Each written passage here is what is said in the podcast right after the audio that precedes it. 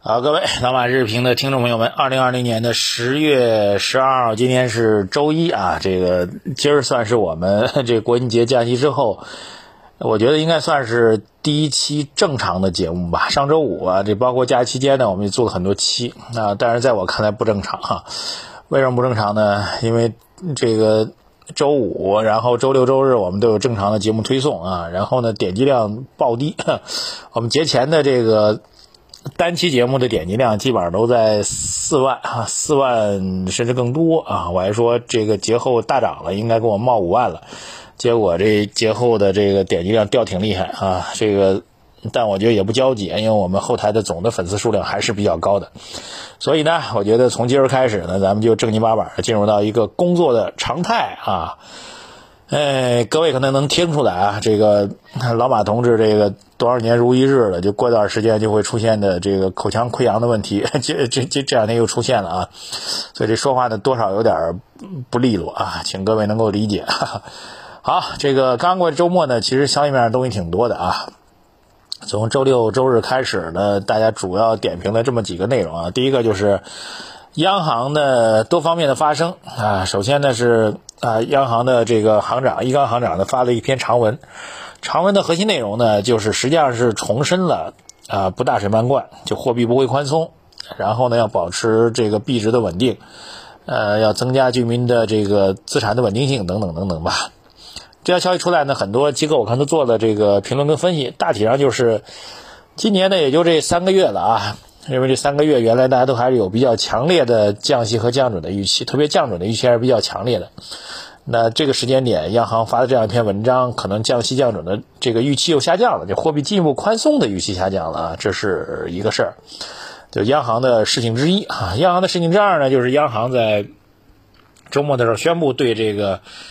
叫做远期的外汇的受汇业务的风险准备金率。下调为零啊！这事儿出来之后，大多数人看不明白啊，包括我呢也研究了一会儿，大概搞明白了。啊，其实也很简单啊，这过程呢你就不用搞那么多了。那么就是最近一段时间，特别节后啊，这个人民币突然出现了非常猛烈的对美元的升值。呃，那么央行呢觉得升这么快不太合适，所以通过一些金融和技术的手段来抑制短期人民币呃快速暴涨的这种这种金融市场的波动。啊，大概这样两方面的事情啊，这是周末关于央行的第一大块的事情。第二个大的事情呢，就是呃，这个大概在应该周五的晚上啊，没记错的话，周五的晚上呢是国务院发布了关于进一步提高上市公司质量的意见，呃，明确提出来要提高上市公司的质量水平，把优质的上市公司做大做强啊。这个市场呢对这件这个文件呢，呃，给予的评价是非常非常之高啊，而且把历史当中的。这个最著名的国九条，两次的国九条啊，这个做了对比啊。第一次国九条呢是在二零一四年的月底啊，当时的文件叫做《关于推进资本市场改革开放和稳定发展的若干意见》，被称为国九条啊。零四年之后，大家知道后面就启动了这个轰轰烈烈的股权分置改革，然后呢，从呃这个零六零七年开始呢，这个轰轰烈烈大牛市啊，那是六幺二四点的大牛市。呃，还有一次呢，就叫被称为新国九条，它推出时间是二零一四年的五月九号，当时国务院发的文章叫做发的文件啊，叫做进一步促进资本市场健康发展的若干意见。这个文件呢被称为新国九条。那这次呢，这个是七条哈，所以呢，大家想呢，之前有两次九条，那么是零四年一次，然后零六零七年大牛市，一四年一次，一五年的大牛市啊，当然就不好意思提一六年的大股灾了。那这次呢？二零二零年的十月头上发布的这国七条，是不是又酝酿着一波大牛市呢？呃，应该说市场的这种简单的对比呢，我觉得，我个人觉得还是有它的意义跟价值在的。在中国，必须得承认，我们这个从上到下的调控政策思路、决心、意志，然后政策的落实，对于 A 股市场，对于我们其实不止 A 股市场了，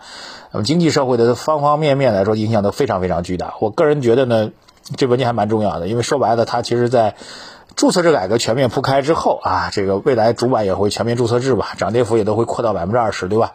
这市场个股的数量会越来越多，波动风险会越来越大，但你市场要立得起来，我们是大量的，你可以理解为大量的沙子涌到 A 股市场当中来，那沙子当中要淘金，淘出来金在哪儿呢？这金子呢，一定是好的上市公司。啊。我一直在讲这 A 股市场当中，如果我们不是现在的这样一个指数的标的，啊，不是工商银行啊，不是中石油，不是贵州茅台占的比重最大，当然茅台算是好公司啊。那如果是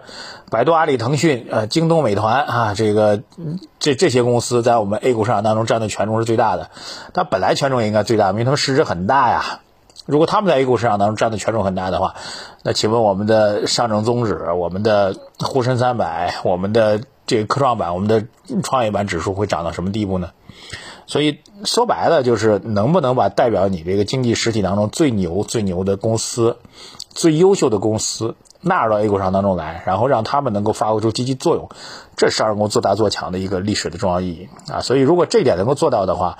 那我都觉得零六零七年有点像人造牛市，一四一五年更加像人造牛市啊！更多的政策呼吁、资金推动等等，那这一波呢，更像是资金没有那么充沛啊！首先，资金不像 零六零七和一四一五那么那么充沛。但如果上市公司自身的质量和标的越来越牛，而且在 A 股市场当中指数当中占的标的比重越来越高的话，那同样长期的市场机会也是值得乐观期待的。最起码这个文件我觉得本身是一个偏偏正向的一个文件。当然，如果这个周末这两大消息放在一块儿做一个对冲的话，那显然这个新的国七条是属于大方向上的政策利好。那央行表达的这个。啊，不大水漫灌呀，这个保持货币稳定啊，等等等等。那短期来讲，被市场理解为利空，啊，可以这样来理解吧。两者做一下对对冲的话，那就是短空长多 啊。当然，这个呢预测也不会那么准，我只是把这个文件的基本指向给您来做一个评估的话，那就是短空长多啊。当然呢，对市场具体影响来讲，可能也没有那么大啊。这是周末的这个核心消息，给您带一下。那么，其实更重要的是，我倒觉得，实际上现在已经进入到十月份了哈。十月份事情还蛮多的，至少有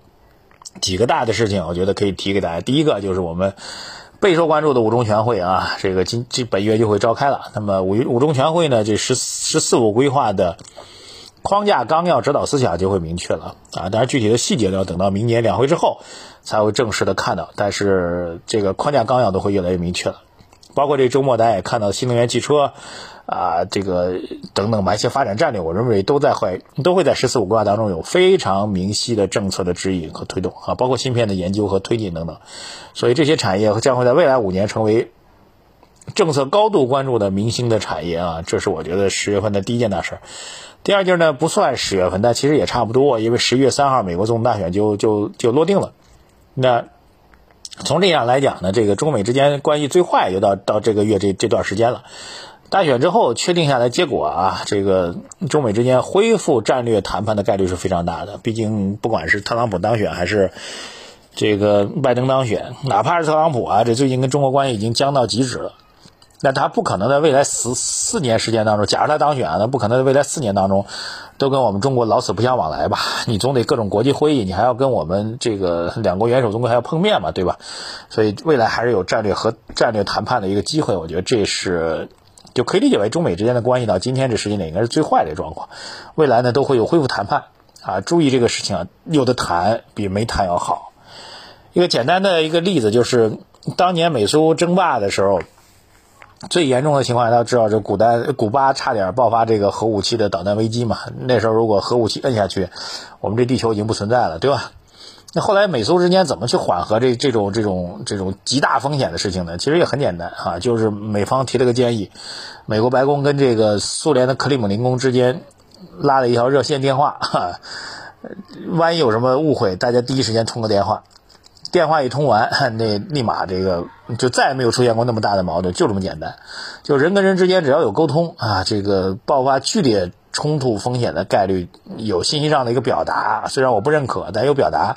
啊，降低矛盾的概率就会大幅度提升啊，所以我觉得这是第二个比较大的事。第三个就是从历史惯例上来讲，我只说，我猜一把吧，我觉得我明确告诉大家，我们是猜一把，啊，不排除在四季度啊，按照历史惯例也好，按照目前的一些板块的估值的状况来讲呢，我们认为四季度。呃，出现一定的风格转化的概率还是比较大的，也不能叫风格转化吧，我们不管转不转化吧，就是这个目前明显被低估的银行、地产、保险，我们认为这个出现一定的上涨机会还是比较大，但是纯粹我猜啊，因为我认为现在肯定低估的，而且我们也坚定的认为它将来肯定会涨的，但是不是在四季度，这纯粹是我猜的，好吧？这事情要跟大家呃，讲清楚啊，这个，比如这周末我看到一个资料说，这个港股的民生银行的市净率，市净率啊，只有零点三倍了。这时候要提一个人了啊，就是大名鼎鼎的巴菲特的老师格雷厄姆的碱烟蒂理论啊。各位如果在我的音频节目当中听到过我们讲巴菲特投资逻辑，一定一定知道巴这个格雷厄姆的碱烟蒂理论吧？好了，就讲这么多，懂的自然懂啊。时间我们永远猜不对，但是最后的市场一定是跌多的就会涨，涨多就会跌啊，这才是真理。好，谢谢大家，这个拜托啊，我们今天从呃今儿开始，十月十二号开始，我们就进入到正常的交易时间段，所以我们的公号的点击量，请各位多多支持，好吧？拜托各位多多的转发推荐啊，给各位朋友们到您的各个群里，到各个朋友圈里，拜托各位转发推荐之后可以截个屏发到我们后台当中来。啊，本人呢都会一一阅读，对表对大家表示深切的感谢，谢谢大家，再见。